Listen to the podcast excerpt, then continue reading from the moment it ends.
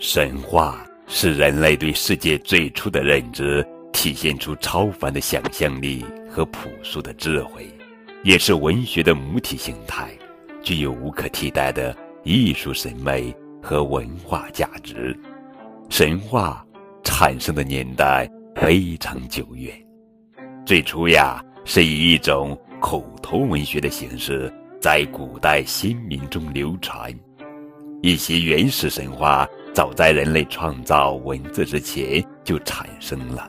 中华民族的神话故事与中华民族的历史一样源远流长，与中华民族灿烂的文化一样。绚丽多彩。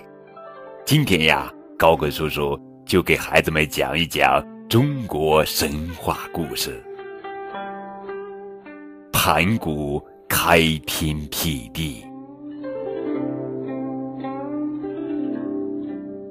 很久很久以前，天地还没有开辟。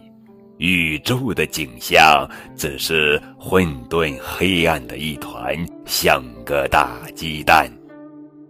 有个叫盘古的巨人，就孕育成长在这个大鸡蛋中。他一动不动，呼呼的酣睡着。大约过了一万八千年。盘古苏醒过来，他睁开眼睛向四周望去，发现上下四方黑漆漆的一团，什么也看不见。这使他非常烦闷，竟然大怒起来。他不知从哪儿摸到一柄巨斧，猛烈地挥动巨斧，向面前的混沌黑暗劈砍过去。这一劈不要紧，只听得一声巨响。像是有什么东西破裂开来，多少万年凝聚不动的混沌黑暗被搅动起来，其中轻而轻的东西徐徐的上升，并逐渐散开来，形成了蓝蓝的天空；重而浊的东西则缓缓的下沉，聚集在一起，形成了厚厚的大地。盘古站立在天地之间。长长的舒了口气，感到非常舒畅和快慰。天和地分开了，盘古却担心他们再合拢起来，于是他手撑青天，脚踏大地，并使自己的身子猛长起来。他的身子每天长高一丈，因此天和地也就日离一丈。这样。又经过了大约一万八千年，天升得很高很高了，地变得很厚很厚了。不用说，盘古的身子也长得很高很高了，一直长到了九万里，真称得上是一位顶天立地的巨人。但在这开天辟地的过程中，盘古终于耗尽了自己的精力。不久就因劳累过度死去了。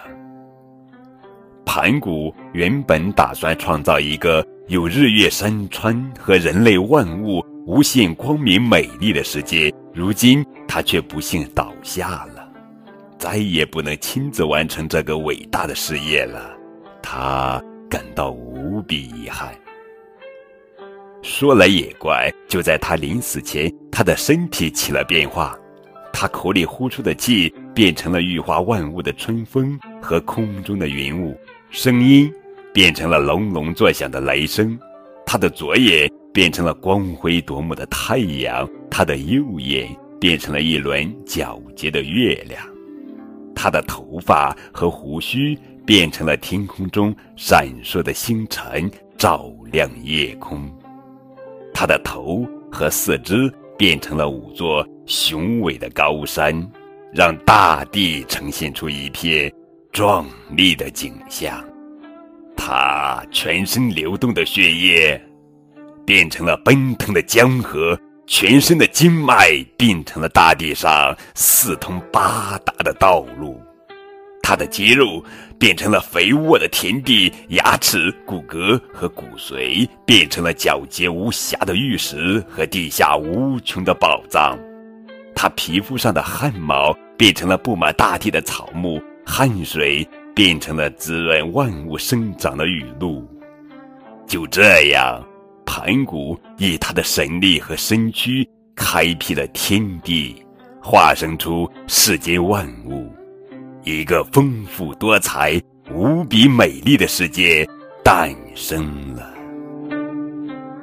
好了，宝贝儿，这就是盘古开天辟地的神话故事。